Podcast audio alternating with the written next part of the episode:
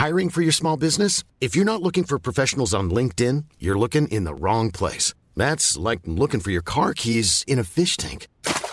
LinkedIn helps you hire professionals you can't find anywhere else, even those who aren't actively searching for a new job but might be open to the perfect role. In a given month, over 70% of LinkedIn users don't even visit other leading job sites. So start looking in the right place. With LinkedIn, you can hire professionals like a professional. Post your free job on linkedin.com slash people today. Il est 20h, ravi de vous retrouver pour l'heure des Pro 2 avec Olivier D'Artigol et Jérôme Béglé, toujours côte à côte, jamais face à face. Bonsoir à tous les deux, est-ce que vous allez bien? Ça va Ah, vous, vous... vous voulez pas parler, Jérôme Béglé, ce soir Très bien. Vous- C'est que des parties... Non, rien. Ça veut dire bonjour? Bonjour Jérôme Béglé. Olivier D'Artigol, ça va? est revenu.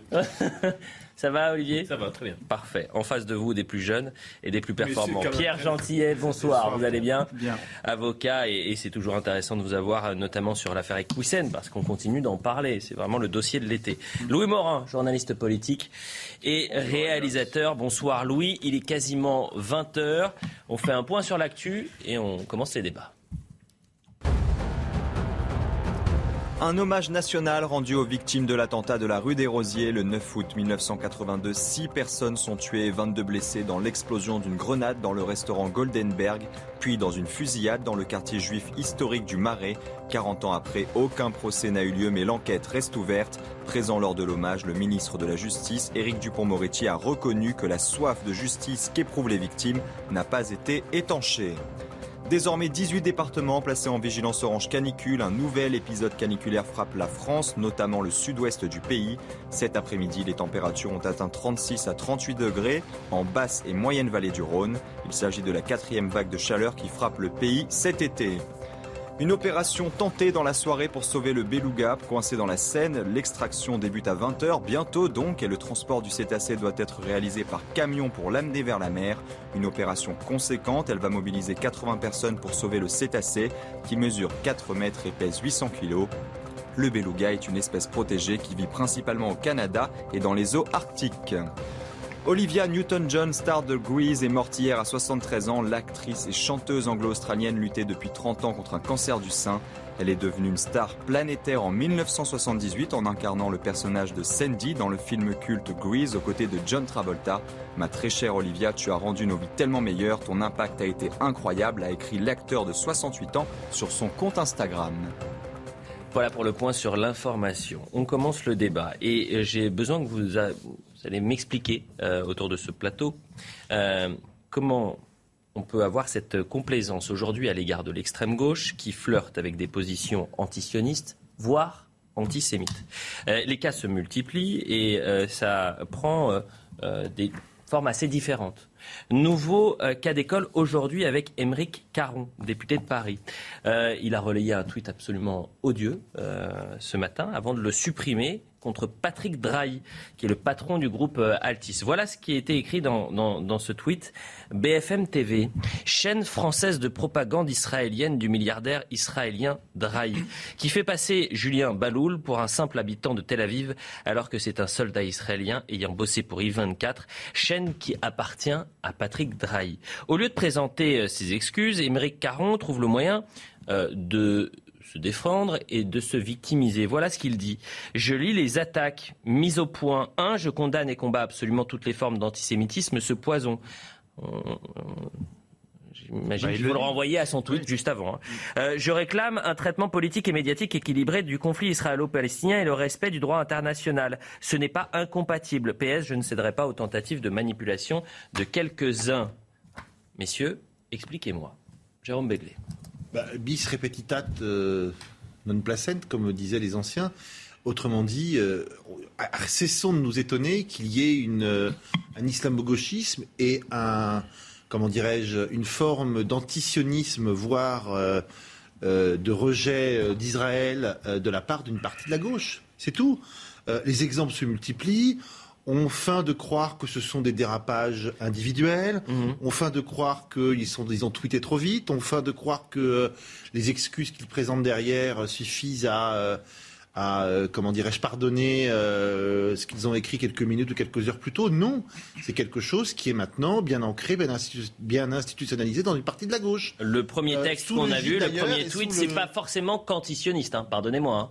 Non, ce- antisémite, ce- un problème. antisioniste et antisémite, ouais. Voilà, c'est Euh, euh, c'est ça qui, qui- qui Et ressort bah, de ce tweet. euh, me- Monsieur Mélenchon a ouvert la porte, donc euh, beaucoup de ses sbires euh, euh, se précipitent derrière lui. Voilà.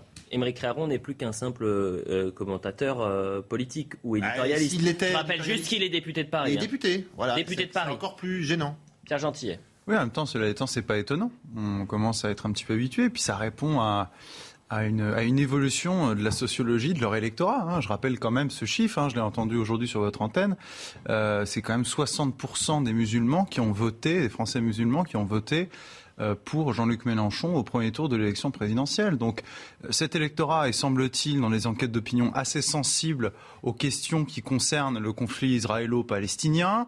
Je rajoute à ça, effectivement, parfois certaines positions assez troubles et, euh, comme vous le dites, euh, certains amalgames qui sont faits où euh, tous les juifs seraient des porte-parole d'Israël. Euh, eh bien, ils entrent dans cette brèche. Je pense qu'ils n'arriveront pas à la refermer. C'est l'importation en France du conflit israélo-palestinien à des fins politiques. En réalité, on sait bien que ça fait longtemps. Ça fait longtemps que l'antisionisme se confond de plus en plus euh, auprès d'une partie de justement de ces représentants politiques qui ont pris parti, d'ailleurs, ont pris parti politiquement dans un conflit qui ne concerne pas la France pour la Palestine. Et ça fait longtemps que l'antisionisme se confond avec l'antisémitisme. Aujourd'hui, c'en est euh, l'aboutissement. Vous savez, le problème, quand on lit ce tweet, c'est qu'on pourrait se demander, si jamais Twitter avait existé euh, à l'époque, s'il ne datait pas des années 30. C'est la réalité. C'est un tweet qui euh, eh bien, euh, fait état de tous les préjugés, notamment du préjugé selon lequel les médias, le pouvoir médiatique serait aux mains des juifs, et le préjugé selon lesquels le pouvoir financier serait aussi aux mains des, des juifs. C'est absolument nauséabond, c'est à condamner, et malheureusement, c'est ce type de, de tweets eh bien, qui ont beaucoup de succès auprès euh, d'une partie euh, des nouvelles générations euh, Et je, antisémites. et je le répète, c'est relayé par un élu de la République, par le député Émeric Caron, qui ensuite l'a supprimé, qui s'est justifié sur Twitter sans présenter une seule seconde ses excuses. Deux choses. Olivier D'Artigol. Deux choses. Le la première réaction, c'est que le tweet est insupportable. Le fait qu'il ait retiré euh, montre bien le forfait, plus que ça, euh, quelque chose de. Oui, qu'on ne peut pas justifier. Ça n'est euh, la couleur qui se dégage de ce tweet est insupportable. Mm. J'espère qu'on va revenir le plus rapidement possible vers un débat maîtrisé qui permettra de pouvoir pour ceux qui le souhaitent, critiquer la politique des dirigeants israéliens, notamment sur la violation du droit international, parce que tant qu'il n'y aura pas une solution à deux États, comme l'ont dit un très grand nombre de responsables politiques par le passé, euh, on Mais ça, c'est un autre a- sujet. Oui, mais pardonnez-moi. je, je Pardonnez-moi, mais vous l'avez déjà dit, Olivier. Je, mais oui, mais pardonnez-moi, oui, mais pardonnez-moi, ce qui a été dit dit. là aussi, je l'ai déjà entendu. Bah Donc, oui, je mais réponds- euh, je dis- qu'on je ne parle d'autre chose. hein. Je vous Ah assure, non, je ça- préférais qu'on parle oui, d'autre chose. Mais c'est de. Et je vous assure que je préférais qu'on n'ait pas à chaque fois la même désolé, discussion. Elliot, mais c'est normal sur ces sujets-là que je puisse réaffirmer le fait qu'on puisse critiquer. Mais vous avez entièrement Par raison. les dirigeants. Oui. Par les dirigeants d'Israël, Oui. sans verser vers euh, euh, L'antisionisme ou l'antisionisme. C'est Vous avez raison. extrêmement important de le Bien redire. mais bien sûr. Bien Première sûr. chose. Et vous avez raison, on peut Deuxième critiquer la chose, politique d'Israël deuxi- sans être anti. Voilà, euh, mais je le- Sioniste ou antisioniste. Deuxième Euh, chose, deuxième chose, est-ce qu'il y a une exploitation politique du conflit israélo-palestinien euh, pour des considérations parfois électoralistes? Oui.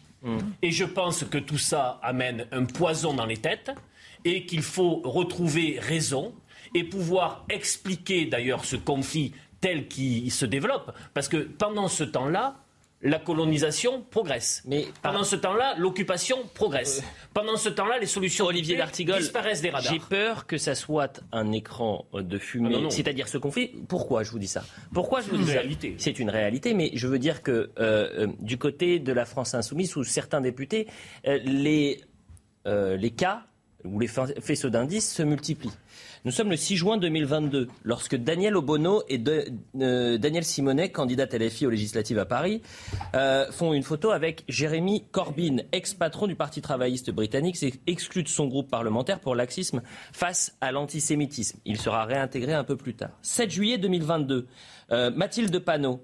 Madame Borne, il faut dire que vous êtes, il faut le dire, vous êtes une rescapée. Euh, je rappelle que le euh, père ou le grand-père euh, de le père d'Elisabeth Borne, Joseph Bornstein, était un résistant et rescapé d'Auschwitz. Il, donna la mort, il se donna la mort en, 1972.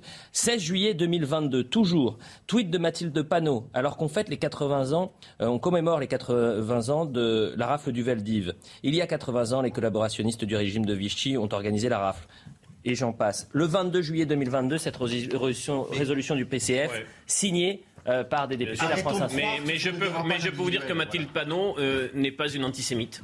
Parce que à dire que toutes ces personnes-là sont des antisémites, au final, on fait un cadeau aux vrais antisémites. Le fait que des tweets ne soient pas, euh, ne, parce que vous, tout ça fait sens pour vous. Ah et, donc, et donc vous dites que au final, je dis que l'accumulation, ça commence à faire beaucoup. Je, vous le dis. Je prends l'exemple de Mathilde Panot. Je pourrais en prendre d'autres. Mathilde Panot n'est pas une antisémite. Et je vous le dis dans les yeux. Tout simplement pour connaître son itinéraire politique. Je n'ai pas dit que Mathilde Panot était une antisémite. Non, mais maintenant, posons les questions comme ça. Mm. Et si d'ailleurs elle l'était, alors il faut engager une action en justice. Mm. Ah, ah, non mais, non, mais alors ces dossiers-là. Non mais vous avez raison. Vous avez raison. non mais vous avez raison, Olivier. Olivier, pardonnez-moi. Le tweet qu'on a vu euh, juste avant le, premier tweet mm. relayé par Émeric Caron, il est antisémite ou pas? Posons la question. Non mais revoyons le tweet à ce moment-là. Vous voulez poser les questions comme ça? Pas de souci. Le tweet qui a été relayé par Émeric Caron. Oui, la couleur est antisémite. Oui. La couleur est, et donc de le relayer, c'est quoi? Ah, C'est faire le jeu de l'antisémitisme? sur, ça, une personne, est peut, une personne peut, très bien dire. Euh, et quand on le relaie, et quand on le relaie, ça veut dire quoi? C'est-à-dire qu'on ah, est antisémite ou pas? Euh, heureusement que Clémenceau, Blum et Jaurès n'avaient pas Twitter. Parce que je trouve aussi que euh, ce qui se passe aujourd'hui sur les réseaux sociaux, sur des sujets aussi ben sérieux, on devrait tweeter au cordeau. Voilà. Vous avez entièrement raison. Mais ça, vous mais je suis d'accord, mais vous m'avez pas répondu. mais pour les tweets, on est un élu du peuple. Bon, pour les tweets, c'est vrai, mais pour les déclarations à l'Assemblée nationale aussi. et c'est dans une déclaration à l'Assemblée nationale que Mathilde Panot avait déclaré d'Elisabeth Borne que c'était une rescapée. Oui, relisez ce qu'elle a dit sur. Euh, elle est revenue. Avançons. Oui, elle est revenue. Voilà ce qu'on pouvait dire, mais c'est, je suis d'accord avec vous euh, pour le coup, euh, Olivier D'Artigol, c'est-à-dire que maintenant, il faut poser les, questions de manière transparente. Ah mais vous m'avez pas répondu. Hein relayer ce tweet-là, c'est faire le jeu de l'antisémitisme ou pas? Mais puisque je vous dis qu'il y avait une couleur antisémite. D'accord. Bien, évidemment. Les personnes qui disent ça doivent se dire mais quelle horreur. Avouez quand même que on va prendre les mots euh, Allez, un dernier mot qui sont de maladresse. Il y a des choses qui relèvent d'acculturation aussi parfois sur les réseaux sociaux. Oui, je doute que ce soit un problème de, de D'acculturation en acculturation de dérapage en dérapage, d'initiative individuelle en initiative individuelle. Ça crée un climat. C'est un peu lourd quand même. Si je, si je puis me permettre juste un mot et très Allez, court. Très vite parce que je veux qu'on avance. Et c'est plutôt le mot de l'avocat ici. S'il y a des conséquences à ce genre de retweet, moi je ne sais pas, on ne sait pas pénalement, il me semble, hein, euh, s'il y a un confrère qui me voit, qui m'apporte la contradiction, il me semble qu'un retweet d'un propos euh, antisémite, je ne sais pas si ça peut être qualifié pénalement euh, d'antisémite sur un tribunal. Pour moi, la seule conséquence là-dessus à ces discours et à ce faisceau d'indices que vous évoquez, Elliot Deval, ce sont des conséquences politiques et en ce sens au niveau des, des élections. Donc c'est aux électeurs de sanctionner euh, c'est de sanctionner ses députés. Voilà. Avançons. Euh, voilà dix jours que le cas Hassan Iqwisen est à la une de l'actualité et on en parlait un peu ce matin. C'est-à-dire que c'est devenu un, vrai sujet de société. Ça va durer tout le mois jusqu'à la décision du Conseil d'État. Peut-être durer une mois, un, mois et puis peut-être un peu plus euh, une fois la décision prise par le Conseil mm. d'État. la vraie question, c'est de savoir si nous sommes suffisamment armés euh, pour lutter contre l'islam politique. Euh, on voit que le ministre de l'Intérieur est en première ligne, mais depuis dix jours, ni la Première ministre, ni le président de la République n'ont apporté leur soutien au ministre de l'Intérieur ou peut-être fixé un cap pour lutter contre l'islam politique. Est-ce que cette absence dans les médias, est-ce que cette absence peut-être de déclaration du président ou de la Première ministre vous étonne? Jérôme Béglé ça me gêne dans la mesure où il commence à y avoir des voix discordantes au sein de l'exécutif. Il faudrait que quelqu'un, et même au sein de la majorité, il faudrait peut-être que quelqu'un siffle la mi-temps et explique euh, ce qu'est la position une, unique et irréfragable, si je puis dire, euh, de l'exécutif. Mhm. Et là, je ne vois que la Première ministre ou le Président pour le faire. Bon, c'est bien commode de dire on est le 15 août ou on est le 10 août, on est en vacances et puis euh, on a le droit de, de, de- de débrancher. Et de faire du kayak. Et faire du kayak ou du jet ski. Mais néanmoins, c'est pas inutile de dire euh, ça va, la position on en reparlera après, j'imagine, sur la proposition de loi de vote des, euh, euh, étrangers en France.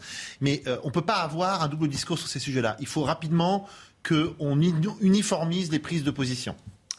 Pierre Gentillet, ça vous étonne ou pas Ce silence, certains disent un silence assourdissant.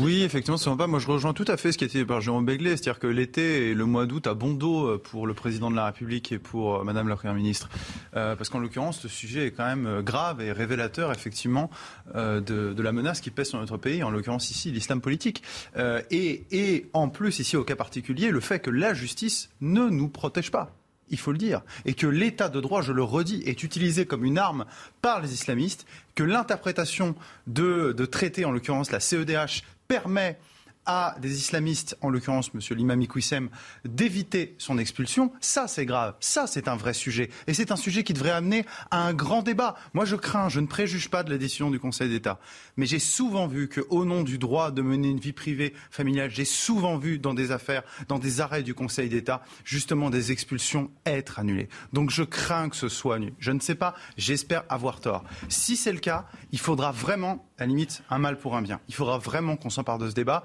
et qu'on se dise, voilà, est-ce que juridiquement, nous sommes assez armés pour faire face à cette menace? En l'état, moi je le pense, non.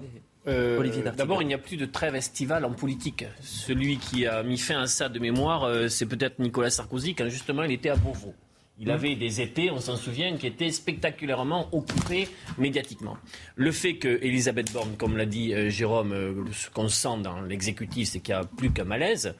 Euh, on l'a dit, la décision du tribunal administratif s'appuie sur quand même un, un dossier, euh, des éléments très faibles. C'est faible, bien sûr, on l'a Euh, très faible. Tout à fait. Reste que le Conseil d'État, dans ses dernières décisions, a plutôt tendance à aller dans le sens de l'exécutif et du ministre de l'Intérieur pour ça que je ne concernant la préjuge pas. fermeture de mosquées ou l'expulsion C'est pour ça que je ne préjuge pas. Donc, mais- si jamais... Et le fait qu'il soit fiché pardonnez-moi Oui. Olivier, vous n'étiez pas là hier, on a, Oui. on a oui, pu mais ça a parler de été évacué. Ça a Oui, été- c'est-à-dire, ça a été en l'occurrence, ça n'a pas été mis dans les reproches. Oui, mais là, le, ça, le sera pour le Conseil d'État. Vous pensez que c'est un tournant ou pas, le fait qu'il soit fiché S depuis 18 Tout mois Je ne suis pas à la place du ministère, je ne sais pas les. Est-ce que si le ministère avance ses arguments, oui peut-être. Mais un, je ne suis pas à la place du ministère, et deuxièmement, je ne suis pas dans la tête des juges. Vous avez entièrement raison. Sur l'opportunité d'Elisabeth Borne et d'Emmanuel Macron de prendre la parole sur ce sujet-là, rappelez-vous, c'était maintenant il y a quasiment dix ans, l'affaire Leonarda, c'était en 2013. On avait profondément reproché au président de la République de s'immiscer dans une affaire qui n'était pas de son niveau. On lui avait reproché d'avoir humilié la France en finalement en instaurant un duel avec euh, Leonarda, alors même qu'il y avait un certain nombre de rebondissements euh, judiciaires dans cette affaire.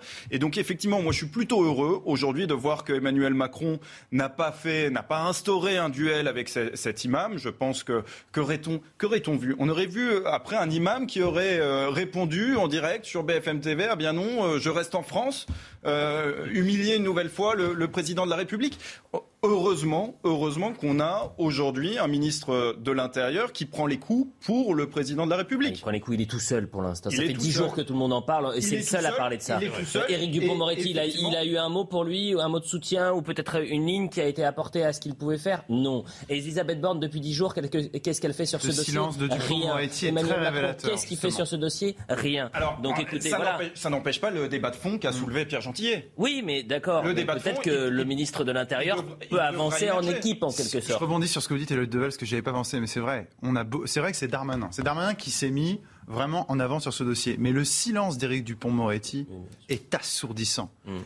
C'est c'est lui qui, qui- qui me gêne beaucoup plus ici dans cette affaire que les réactions de Darmanin. Moi, c'est l'absence de réaction de Dupont-Moretti, parce que c'est bien de la justice dont il s'agit ici. Avançons justement et toujours sur cette, euh, cette affaire Hassan Iquissen. Aurélien Pradier, euh, vous savez le, le député LR, il veut le frapper fort euh, justement puisqu'il veut euh, créer, reformer une cour euh, d'exception, la cour de sûreté créée en 63 par le général de Gaulle, puis supprimée par François Mitterrand. On va écouter euh, Aurélien Pradier.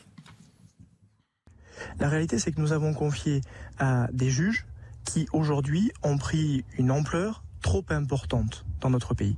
Et nous devons demain réorganiser le système. Pas proposer des lois cosmétiques qui ne fonctionneront pas. Non, réorganiser le système. C'est la raison pour laquelle je fais partie de ceux qui pensent que nous devons installer dans notre pays une Cour de sûreté de la République, dont la mission sera de traiter en urgence des euh, décisions d'expulsion de celles et ceux qui menacent la sécurité sur notre territoire. Vous comprenez bien qu'un grand pays comme la France, face à des défis de lutte contre les haines et contre le terrorisme, ne peut pas continuer à être totalement désarmé comme il l'est aujourd'hui.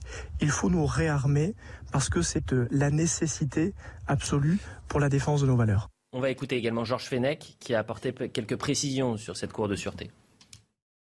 Je comprends derrière euh, la proposition d'Aurélien Pradier, c'est qu'il faut qu'on rationalise, c'est ce que je disais à l'instant, nos juridictions. On a un juge administratif, on a un juge judiciaire, on a la CADA, on a le Conseil d'État, on a la Cour d'appel, on a, c'est tellement complexe qu'on ne s'y retrouve plus. Et vous avez des recours multiples dont les délais sont différents suivant les situations. Vous avez des étrangers qui sont expulsables, d'autres qui ne le sont pas. Euh, tout ça est très compliqué. Vous avez le droit d'asile qui est dévoyé. Donc il faut, on a réformé. Il y a eu plusieurs lois hein, sur l'immigration, les étrangers, les expulsions. Mais peut-être est-il le, temps est-il venu précisément d'avoir une, une juridiction peut-être unique, pourquoi pas, alors on l'appellera comme on la voudra, mais il faut surtout que ce soit des magistrats hein, de l'ordre judiciaire, évidemment, euh, et qu'il y ait une procédure qui soit simplifiée au maximum, Messieurs, qu'est-ce que vous en pensez Bien sûr, Olivier. Le concours Lépine est, reparti. Il faut quand même donner le contexte politique. Euh, Aurélien Pradier, est en compétition euh, pour le leadership LR face à Eric Ciotti. Donc Eric Ciotti a fait sa déposition, euh, sa proposition de loi. Mhm. Là, Pradier prend la, main avec quelque chose d'autre qui met dans la tuyauterie. Il faut mhm. quand même bien donner ce contexte politique qui est quand même très, très prenant. Je, je, crois vraiment que les les lois sont là, nous permettraient d'agir, mais il faut l'interprétation qui est faite qui est il problématique. Faut, il faut euh, de, il faut en, finir avec l'amateurisme politique qu'on a évoqué sur le plateau hier soir et avoir des, réponses judiciaires plus fortes et plus fermes. Et vous êtes sûr que c'est le dossier qui est faible? C'est le dossier ou c'est Ah oui, je crois. Après avoir lu, je crois que le dossier est faible. Bon, bah, c'est déjà un problème. Déjà, bah, les deux, les deux, mon capitaine, les deux, hein, le dossier et l'État. Excusez-moi. Après, c'est l'interprétation que vous en faites de ce dossier. Au-delà de, des éléments qui sont dedans c'est l'interprétation que le juge en fait, euh, qui considère aujourd'hui. Non, le, vrai problème, juge qui n'a pas été mis en examen. Alors, euh, j'ai posé la question ce matin. Le juge des mhm. qui a pris cette décision, mhm. il peut pas lui-même. Il peut évidemment garder le mémoire du ministère de l'Intérieur ou euh, de la Défense. Il peut aussi enquêter en quelque sorte, prendre un tout petit peu ah de temps. Ah non, pas du tout. Pas. en l'occurrence, la procédure euh, devant le juge administratif. Ah, c'est que le dossier. Le juge des Alors je, je retire. C'est texte contre texte. il juge en fonction de ce qu'on lui amène sur place. C'est-à-dire qu'il ne peut absolument pas, euh, par exemple, aller. Il n'y a pas de juge. On n'est pas sur un juge d'instruction. Il n'y a pas de d'instruction de criminel administratif. On n'est pas en droit pénal. bien fait de nous le rappeler. On n'est pas en droit pénal. Donc il y a un seul juge qui intervient, c'est le juge administratif et juge sur pièce. Donc non, évidemment. Quelque part, c'est heureux. Et pardonnez-moi, même si là, c'est malheureux, mais je trouve que c'est bien mieux. le juge, parce que ça lui donnerait beaucoup trop de subjectivité s'il allait chercher lui-même les éléments. C'est à chaque partie, le ministère et l'imam et les avocats de l'imam, mhm. d'apporter les éléments, de les verser au dossier et au juge de se faire son opinion. Moi, il me semble que là-dessus, c'est comme ça qu'il faut, qu'il faut fonctionner. Et sur, la, par exemple, euh, l'antisémitisme, euh, le juge, dans, son, euh, dans, le compte-rendu, en quelque sorte, explique que ce qui a pu, a pu dire l'imam est, mhm. est, antérieur à 2014 et qu'il est revenu sur ses propos. Oui, je suis d'accord. Bah, là, bah là, c'est tout à fait critiquable, puisque là, en l'occurrence, il se, bah oui, parce que ça veut dire quoi? Ça veut dire à partir de quel moment on juge que c'est que c'est dépassé? Parce que c'était antérieur à 2016, parce qu'il est revenu? Mais alors ça, typiquement, c'est quelque chose sur lequel je veux euh, appuyer plusieurs fois, mm. la partie adverse, en l'occurrence ici l'imam et les avocats de l'imam, ont avancé que, bon, c'est vrai, il a eu des propos contre, contraires aux valeurs de la République. C'est vrai, il a eu des propos homophobes. C'est vrai, il a eu des propos antisémites. Mais en même temps, il a dit du bien des juifs. Mais en même temps, il a dit du bien sur les homosexuels. Et c'est ce jeu, alors je ne sais plus exactement, il y a un terme qu'on utilise euh, pour ça justement. La dissimulation. islamique. voilà, la taquilla. La taquilla, merci Jérôme, je le cherchais. Euh, c'est cette taquilla qui est qui est une spécificité hein, de ces islamistes et qui permet justement un petit peu de noyer le poisson dans ce, dans ce, jeu, dans ce jeu de balancier. Et le juge n'a retenu que ce qui l'intéressait. Selon sa propre expression, il mettait de l'eau dans son thé. De l'eau dans son thé. Non, mais c'est très évocateur, c'est très révélateur de l'eau dans son thé. Jérôme Begley. Ça pose tout le problème de comment lutter efficacement contre l'idéologie frériste, parce que les frères musulmans et tous les mouvements qui s'y rattachent prônent d'être exemplaires dans la vie euh, publique, dans les déclarations publiques, et en revanche de euh, faire une espèce de prosélytisme euh, dans les vies privées ou semi-privées. Or ça, c'est indécelable par le- notre état de droit aujourd'hui, c'est indécelable par nos textes. Donc comment on fait face à ça? On est totalement désunis. Donc il va falloir qu'on- que notre, euh, notre, nos lois se mettent à jour de cette nouvelle façon de, de comment dirais-je, euh, de, Justement, c'est un peu ce que disait euh, ce matin Sébastien Chenu, qui était notre invité vice-président de l'Assemblée nationale. est-ce que en fait notre pays euh, souhaite euh, accueillir, nourrir, euh, héberger des individus qui ont des propos aussi abjects que les siens, se comportent aussi mal en société, ont des litiges tels que nous les connaissons et sont fichés S? Si c'est oui, euh, eh bien euh, aujourd'hui euh, le droit permet à ces individus de se défendre finalement et de rester sur le territoire français. Si la France considère que nous ne voulons pas héberger sur notre territoire. Des gens pareils, alors il faut adapter le droit, alors il faut regarder ce qu'on fait avec l'article 8 de la CEDH, alors il faut entendre aussi euh, les signaux d'alarme qui sont tirés par les élus, parce que euh, la question légitime, c'est pourquoi est-ce qu'on n'a rien fait depuis tant d'années? Donc effectivement, il y a largement des trous dans la raquette, comme on a l'habitude de le dire, mais surtout la question fondamentale, c'est est-ce que notre droit est adapté aujourd'hui dans une telle situation? On voit que non.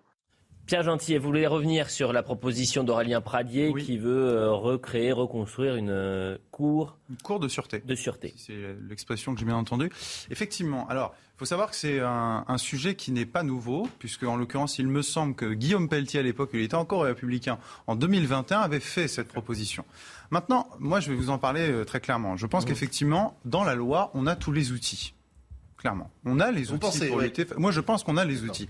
La question, elle est double. C'est à la fois les traités internationaux, on l'a dit ici, la CEDH, et l'interprétation, voire même chose, la politisation de certains de nos juges. Parce que la subjectivité qu'on donne à certains principes est telle qu'il entre de la politique. Donc l'idée de mettre une cour de sûreté, c'est-à-dire, il faut oser les mots, une juridiction d'exception, me semble effectivement une bonne solution. Ensuite, c'est Aurélien Pradier qui propose ça. Je n'ai aucune idée de savoir ce qu'il y a. juges. Évidemment, de juge, évidemment. Mais la question est de savoir au regard de quelles règles de droit. C'est là où il faudra regarder cette juridiction d'exception. Moi, je pense que cette juridiction d'exception devrait, un, statuer rapidement.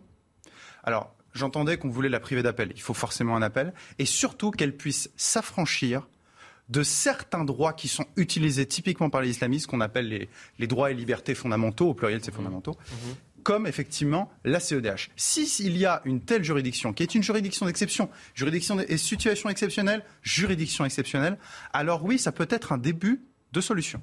La publicité. On revient dans un instant. On va parler du vote des euh, étrangers, la proposition de Sacha Ollier. Oui, j'ai vu votre tweet, euh, euh, cher euh, Pierre Gentuet. Vous êtes en colère. On parlera également de Sandrine Rousseau et Aurélien Pradier, tiens, qui la polémique se poursuit. Et puis la cité Calisté. Je ne sais pas si vous avez entendu ce matin euh, l'invité que nous avions. Elle s'appelait Sophia. Elle s'appelle toujours d'ailleurs. Et ce qui est formidable, c'est de voir à quel point la cité Calisté, c'est à Marseille, gangrénée par le trafic de, stupéfiants, mais également par les squats. Et c'est saisissant de voir à quel point cette zone est une zone d'un autre droit. C'est-à-dire que vous allez entendre Sophia qui euh, vous explique qu'elle est très heureuse parce que, du moins rassurée parce que les, les, les squatteurs ont quitté la zone. Mais le trafic de stupéfiants est toujours présent. Les dealers sont toujours présents. Les dealers font toujours la loi, mais comme ils n'agressent pas les habitantes ou habitants, bien en quelque sorte, bah, ils vivent comme cela. La publicité. 20h30 sur CNews, la deuxième mi-temps de l'heure des Pro 2. Olivier D'Artigol, Jérôme Béglé, Pierre Gentillet et Louis Morin. On va parler du vote des étrangers. C'est la proposition de Sacha Houlier. Alors, c'est une proposition de loi qui n'est absolument pas appuyée par le gouvernement. C'est-à-dire que c'est une proposition personnelle qu'il présente. Président de la commission des lois. Oui, c'est- il est parti Ouais. par rien. Hein. Oui, pas- non, mais je ne dis pas que c'est je ne dis pas. Oui, engage, euh, mais ce n'est pas le gouvernement Ah qui incite à ce qu'il y ait cette loi-là. C'est un historique de la Macronie. hein. Oui. Sacha Ah, peut-être que hein. j'ai Ouais. Toujours su que j'étais peut-être un peu naïf. Euh, le, le journal de l'information et ensuite on revient. EDF réclame à l'État plus de 8 milliards d'euros. Un recours a été déposé auprès du Conseil d'État. La raison, la décision du gouvernement d'attribuer des volumes d'électricité nucléaire bon marché à ses concurrents, une mesure destinée à limiter la hausse des factures. Bonne nouvelle pour les vacanciers et les, travailleurs du mois d'août, les prix des carburants continuent de baisser. Le litre de gasoil a perdu 4 centimes en une semaine, passant d'1,87€ à 1,83€. La baisse est plus timide pour l'essence, avec un samplon 95 qui perd 1 centime. Principale explication à cette baisse des tarifs à la pompe, le recul des prix du pétrole. Et puis les livraisons de pétrole russe via l'Ukraine interrompues. Les pays concernés par l'arrêt des livraisons sont la Hongrie, la Slovaquie et la République tchèque. Dans un communiqué, l'entreprise en charge du transport des hydrocarbures en Russie explique que son paiement pour le droit de transit par l'Ukraine du mois d'août a été refusé. En cause, l'entrée en vigueur du septième volet de sanctions contre Moscou. Voilà pour le point sur l'information. Sacha Houlier a déposé donc une proposition de loi donnant la possibilité à tous les étrangers hors européens de voter aux élections municipales et même de s'y présenter. Valentine Leboeuf, journaliste de la rédaction, nous explique un peu cette proposition et on en parle juste après. Pourquoi vous levez L'objectif de cette proposition de loi est d'accorder le droit de vote et d'éligibilité aux élections locales à tous les étrangers, c'est-à-dire que même les non-européens résidant en France pourraient voter ou être élus aux élections municipales. Depuis 1992, seuls les citoyens des pays membres de l'Union européenne peuvent voter aux élections municipales. Le député Sacha Houlier veut donc lever cette condition. Nous la devons, dit-il, à celles et ceux qui participent au dynamisme de notre société, s'impliquent dans la vie économique, associative ou syndicale et contribuent à l'impôt. Les réactions n'ont pas tardé, notamment à l'extrême droite. Le président par intérim du Rassemblement national, Jordan Bardella dénonce, je cite, une dépossession finale des Français de leur pays. À droite, le député LR Éric Ciotti a affirmé dans un tweet qu'il s'opposait de toutes ses forces à ce texte qu'il qualifie de grave et dangereux. La proposition de loi a été déposée à titre personnel au groupe Renaissance il y a une semaine. Elle sera discutée à l'Assemblée nationale à la rentrée. Êtes-vous pour que les étrangers non européens vivant en France votent aux élections municipales et, se présentent? J'ai l'impression que c'est un, marronnier générationnel, que depuis euh, finalement François Mitterrand, on ne parle Allez, tous les cinq ans, on en parle. Vous avez une culture politique qui me fascine. C'était la 80e des 101 propositions de François Mitterrand en 81. Merci, monsieur le directeur. Euh, Claude Chesson avait tenté de la mettre en place. Il était à l'époque ministre des Affaires étrangères. Mm. Et puis, euh, pendant un été, ça avait chauffé au sein même de la majorité socialiste. Donc, on avait euh, dit qu'il était urgent d'attendre. En 88, François Mitterrand, dans sa lettre à tous les Français, remet le sujet sur la table. Euh, Vous allez faire toute l'histoire ou pas Parce que là, sinon, moi, je... François Hollande. Bonne soirée. Ça y est, allez, on y va. Allez, quelle bonne idée, quelle bonne nouvelle. François Hollande a remis non, mais on encore va pas le sujet. Bon, donc ça fait euh, 40 ans qu'on en Est-ce parle. Que vous êtes pour ou contre Je, suis contre. et ça ne se fera pas. Il est contre. Contre et ça ne se fera pas. Pierre Gentillet, pour ou contre? Totalement contre. Pourquoi? Oh, bah, euh, si je peux développer. Oula. Oui, y aller aussi. non, mais je vais, je vais y aller très, très simplement et très sereinement. C'est-à-dire que euh, pour voter, il faut être français. D'accord? La souveraineté appartient au peuple français. La souveraineté du peuple se manifeste par ses représentants. Et les représentants, on les élit. D'accord? Donc, cette élection, ce droit par le droit de vote, effectivement, c'est un outil de souveraineté à nous, peuple français. Maintenant, d'où vient cette idée? Et pourquoi est-ce qu'elle est dangereuse? L'idée est la suivante. Souvent, ce qu'on entend, c'est mais attendez, ils peuvent quand même voter parce qu'ils payent des impôts comme vous, ils participent à la société comme vous. Mais ces gens-là, dont j'anticipe vous êtes, euh, ne se rendent pas compte qu'en réalité, ils sont en train de rétablir l'idée la plus réactionnaire qui soit, qui s'appelle le suffrage censitaire. Le suffrage censitaire, c'était, souvenez-vous, au XIXe siècle, pour voter, il faut payer. Eh bien là, c'est encore mieux, c'est vous payez, donc vous pouvez voter. Bon, bah écoutez, c'est ce qu'on appelle à gauche plutôt un retour un retour en arrière, d'accord, de lier le droit de vote à, au fait qu'on puisse euh, euh, ici, bah, effectivement, qu'on paye des impôts, donc, euh, donc on pourrait voter. Par exemple, donc je pense effectivement que c'est une mesure qui est dangereuse, c'est une mesure qui favorisera le communautariste et contre laquelle il faut se battre absolument. Vous prenez Attendez, juste avant que vous répondiez pour les téléspectateurs, sachez que depuis 92, seuls les citoyens des pays membres de l'Union européenne peuvent voter aux élections municipales. Pour voter aux municipales et, européennes, pour un citoyen européen, il faut être ressortissant d'un pays de l'Union européenne, il faut habiter en France, être majeur et jouir des droits civils et politiques en France et de son pays d'origine. Olivier Dartigue. Donc les Anglais ne votent plus, ce qui est intéressant. Avec le, oui, le Brexit, bien sûr. les Pardon, Anglais des ne veulent extra plus. communautaires. Ça vous rassure Euh, Je vous assure, je suis élu depuis euh, une dizaine d'années euh, à Pau. Et au cours de mon mandat, euh, je ne cesse de travailler avec euh, des Paloises et des Palois, dont certains sont euh, résidents euh, étrangers, tels que vous le précisez, c'est précisé dans notre sujet. Ils ne sont pas uniquement redevables de l'impôt, ils sont intégrés dans la vie euh, locale, la sur société. le champ associatif, euh, sur leur implication. Et je trouverais formidable, enfin, Mais- au bout Alors. de tant d'années, qu'on leur reconnaisse, alors qu'ils sont, pour la plupart d'entre eux, investis dans leur quartier, qu'on puisse, puisse les faire voter aux élections l'appartenance à la à la cité et à la nationalité, au peuple. Mais l'appartenance à la cité, la cité, est non. justement le sujet politique. Non. La- Non, attendez, avec, cette pr- proposition de loi, juste, attendez, après, vous dites c'est formidable. Oui, avec cette proposition de loi, Pierre Oui. Pierre avec cette proposition de loi, euh, ça laisserait la possibilité à euh, une personne comme Hassan Iquissen Bien sûr. de voter. Bah, Mais évidemment. donc, dans votre évidemment, raisonnement, mais il n'est égale pas- à Sam Pas Equisen du tout, j'ai- je bien viens sûr. de dire. ne, ne- prenons pas comme de- ça. Mais je n'ai pas du tout dit ça, je Non, viens de non, dire. C'est un étranger extra-européen, que pourrait voter selon Est-ce qu'une telle proposition. ne, me- non. ne me faites pas dire ce que j'ai pas donc dit. ça pourrait être un exemple aussi, celui qui a sauvé Vous venez de le dire. Voilà. Vous venez de le dire. Il Donc, aurait, Olivier pu, Dartigol. il aurait pu voter du temps où il était en situation régulière. Aujourd'hui, il ne pourrait pas voter. Il est en situation Ah, mais- irrégulière. Depuis mai, depuis mai Ouais, seulement. mais- Ensuite, je voudrais simplement, c'est important, très simplement apporter mon grain de sel également dans ce que vous avez dit tout à l'heure, Oui. Pierre Chantilly.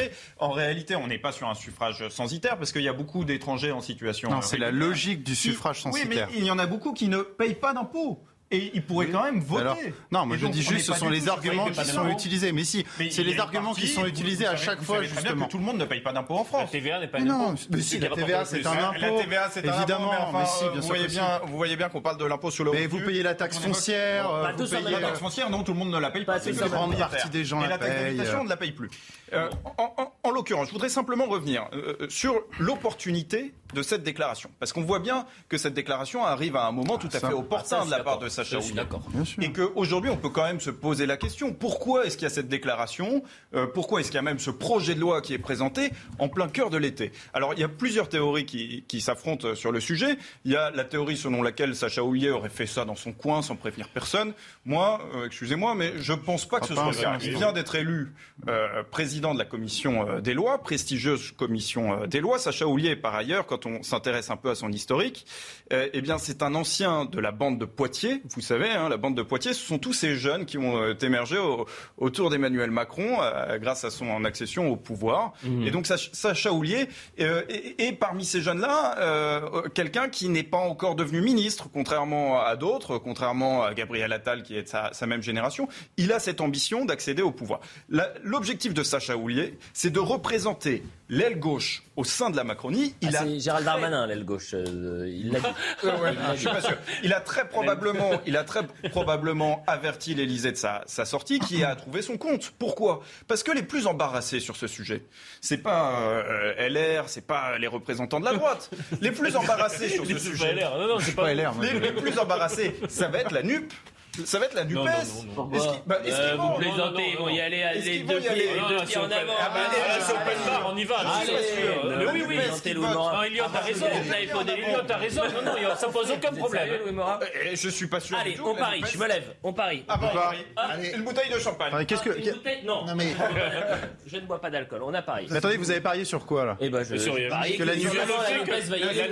Que la NUPES votera, c'est évident. Eh oui. sur 140 euh, élus, il y en a 120 qui voteront pour. Je ne suis pas sûr, Tous parce les que- filles, 150 même. Oui. euh, tous les filles, euh, tous les verts. Non, mais comment est-ce qu'ils pourront le euh, rendre compte auprès de leur électorat après, Et, et vous pensez vraiment que ça va être présenté sur un projet de loi à côté, en, en dehors de tout? Ça va être présenté noyé dans le projet de loi. Mais ils essaieront de pinailler Louis Morin, mais dans l'essentiel, ils ne pourront pas s'opposer fondamentalement à ce que eux-mêmes revendiquent. Évidemment qu'ils sont pour l'extension du droit de vote aux étrangers extra-européen, parce qu'en l'occurrence, ça existe. Pardon Je comprends toujours pas votre blocage sur les élections locales. Mais moi, je comprends toujours pas votre blocage au fait que vous confondez l'appartenance à une société et l'appartenance au peuple français. La nationalité et le droit de vote, c'est le peuple français. Acheter, acheter son pain, payer ses impôts, faire, euh, faire partie de la cité, c'est faire partie de la société. Ce sont deux choses tout à fait différentes. Je ne le partage pas. Bah, je, vous dis je, vous dis simplement que ça fait 30 ans, 40 ans qu'on tourne autour de ça. Mais il faut y aller. Parce que tout simplement, c'est un anachronisme que de, que de maintenir ça. avançons de toute manière. Je pense qu'il n'y a pas pire que de faire ça aujourd'hui dans le, ah la situation éruptive et volcanique eh, sur ces sujets-là. Ça serait peut-être. Ce serait alors vraiment à mais peut-être que ça peut faire des euh, troubles civils pour Pourquoi ça ne ferait pas euh, baisser la température Ah bah, ah, euh, je pense que faire mais si, On parie Non, ça va, j'ai suffisamment. Mais à la limite, soumettons ça au référendum. La cité calistée. De toute façon, les Français sont majoritairement contre. La cité calistée. Aux élections locales La cité Hier, Gérald Darmanin était à Marseille, mais loin du premier flic de France et euh, des caméras, nos équipes sont allées dans les quartiers nord, et notamment dans la cité Calisté. Une cité qui, il y a trois mois, avait été euh, mise en lumière par plusieurs médias dont le nôtre, avec Jean-Marc Mondarandini qui est allé sur le terrain. Pourquoi? Parce que depuis euh, des mois, voire des années, cette cité est gangrénée, un, par le trafic de stupéfiants, et deux, par les squats et euh, c'était un, gang de, clandestins nigérians qui faisait régner la terreur dans ce, dans ce quartier-là. Et les, habitants n'en pouvaient plus. Donc trois mois plus tard, plus personne n'y va, bien évidemment, parce que c'est toujours la même chose. Vous avez les médias qui vont euh, deux jours et puis ensuite qui oublient l'affaire. Nous, on y est retourné. Et on a essayé de voir ce qu'il se passait aujourd'hui. Est-ce que la situation a changé? Vous voyez le sujet et on en parle juste après.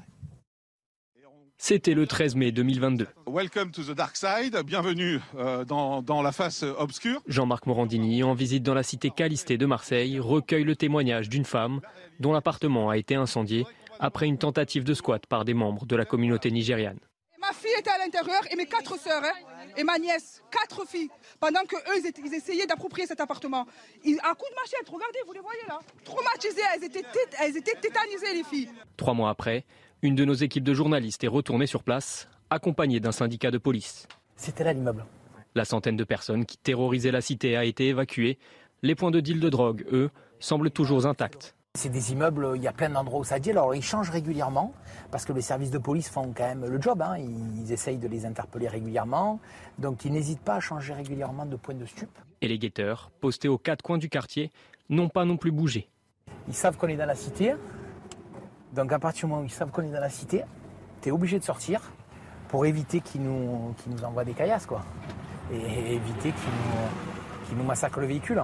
Face à cette situation qui dure, habitants du quartier comme force de l'ordre semblent désemparés.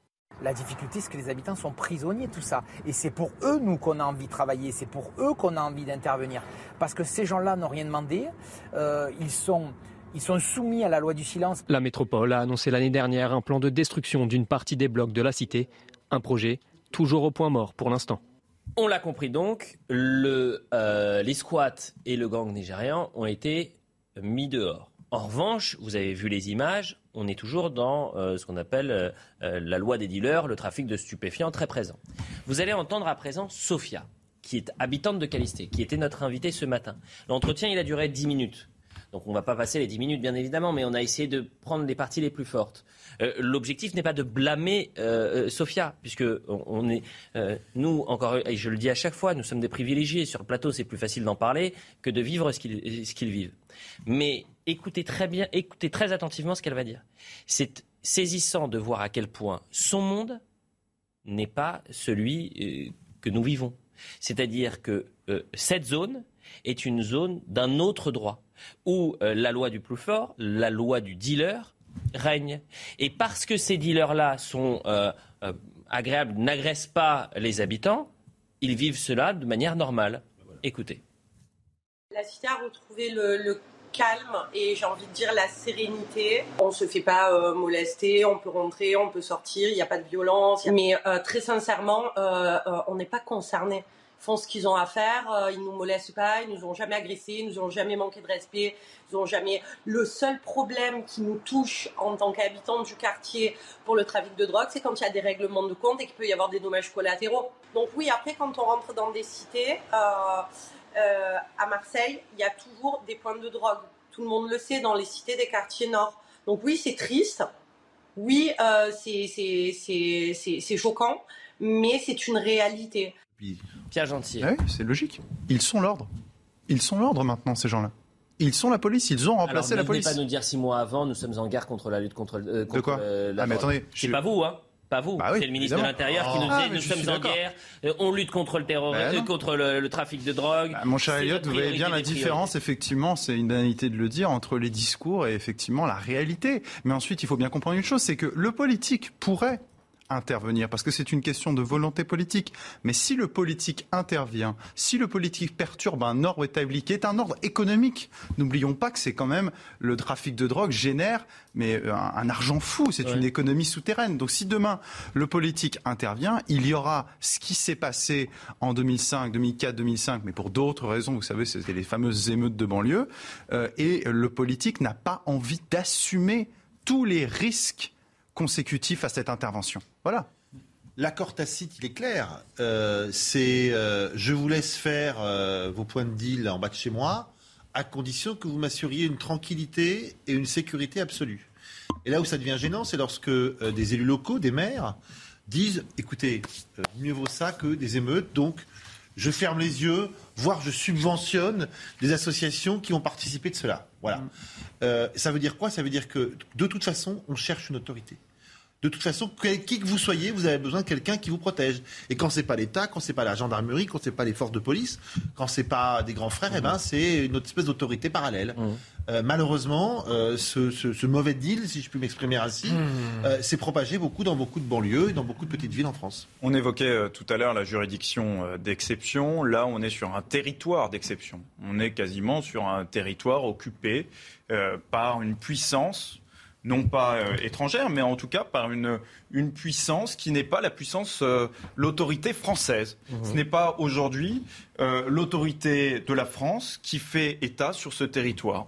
Euh, ça pose question. On le sait. Alors effectivement, euh, la situation euh, n'a pas changé sur le plan urbanistique. On se doutait bien qu'en effet, en trois mois, ça allait pas, on n'allait pas détruire les. Les blocs ont été évacués. Les, les blocs Les ont blocs, été évacués. de- Très les bien. blocs les plus insalubres. Mais ensuite, effectivement, se pose la question des moyens policiers. On l'a vu à Lyon, dans le quartier de la Guillotière. 70 policiers ont été euh, mis pour mettre fin à la délinquance. Pourquoi est-ce qu'on n'a pas mis euh, des compagnies de CRS également sur le quartier, la cité Calisté à Marseille? On peut se poser la question. La réalité. Parce que des aussi- cités qualistées à Marseille, il y en a, il y en a beaucoup. Exactement. Pas une exception. Quand Et- vous disiez on est sur un territoire d'exception, j'ai failli vous dire non, on est sur un territoire qui s'est normalisé dans les quartiers nord et à- dans certains quartiers en France. Et la réalité, c'est qu'il ne suffirait pas de mettre simplement quelques compagnies de Euh, CRS. Il faut réellement descendre dans Alors- tous les quartiers, aller vider les caves euh, des, des armes qui y sont cachées, aller vider les caves des drogues qui y sont euh, dissimulées. Et il y en a pour plusieurs centaines de sûr. millions d'euros, assurément, Mais alors, en alors termes de bout, quantité à l'intérieur. Moi, je trouvais intéressant qu'on puisse retourner à la cité Calistée et voir comment ça a évolué, parce qu'on le fait. Bon, euh, c'est bien de le faire. C'est vrai que c'est un témoignage. euh, Mais rassurez-vous, hein, euh, euh, euh, excusez-moi, hein, euh, Oli- Olivier. Euh, les médias vont retourner cité Calisté. Mais le jour où il y aura un drame, Mais pas aujourd'hui. C'est bien de, de voir comment les Comme choses les se sont installées. Mais allons au bout. Euh, la, la réponse euh, policière de retour de l'ordre et judiciaire est en échec. Le nombre de consommateurs en notre pays Mm. est un record au niveau européen. Ça pose des questions de sécurité publique, de santé publique, etc. Allons au bout sur un débat sur l'usage.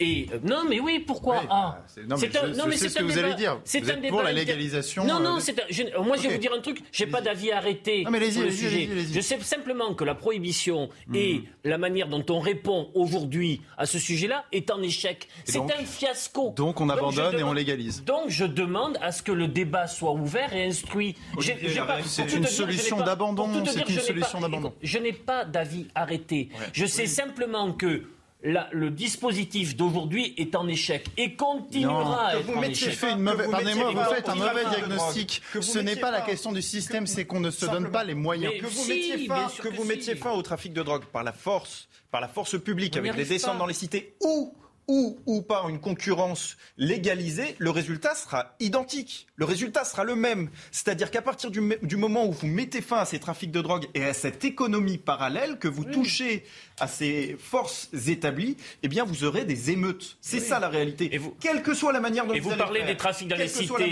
mais allons aussi compris si vous légalisez. sur les têtes de réseau. ne passerez pas allons à sur les têtes des des réseaux. émeutes Pourquoi on parle on- Avec le Maroc, on parle des visas, on ne parle pas du trafic de drogue. Pourquoi?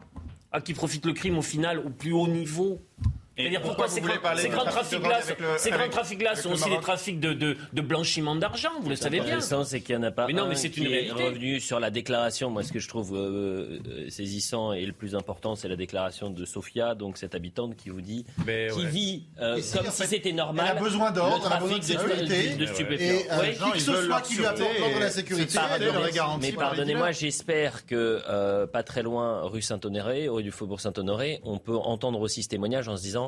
Euh, je suis pas sûr qu'on ait réussi à régler la situation. Mais ils le savent, Ils le savent très bien. Bah, s'ils le évident. savent, Ils le savent, bah, mais ils le savent, ils bah, ont conclu continuons. à cet échec. Eh ben écoutez, vu qu'ils le savent et vu que rien n'est fait, eh ben nous, on. Plie bagage. C'est fini. Et on aura le même reportage euh, tous les, toutes les Mais semaines. une si vous avez envie de continuer le débat, moi ce que je vous propose c'est que vous Ouais. restiez Olivier d'Artigol, mais pour on peut tous dire. Moi j'ai. Ah non, non, j'y vais, moi. Ah vous y allez également. Euh, on remercie Jean-Luc Lambard à la réalisation, au son Timour Boussa, à la vision Alice, Adrien Fontenot, Justine Cercara, Godric Bay. Merci à tous les quatre. Euh, L'info se poursuit dans un instant. C'est on peut tous dire avec Vincent Farandège.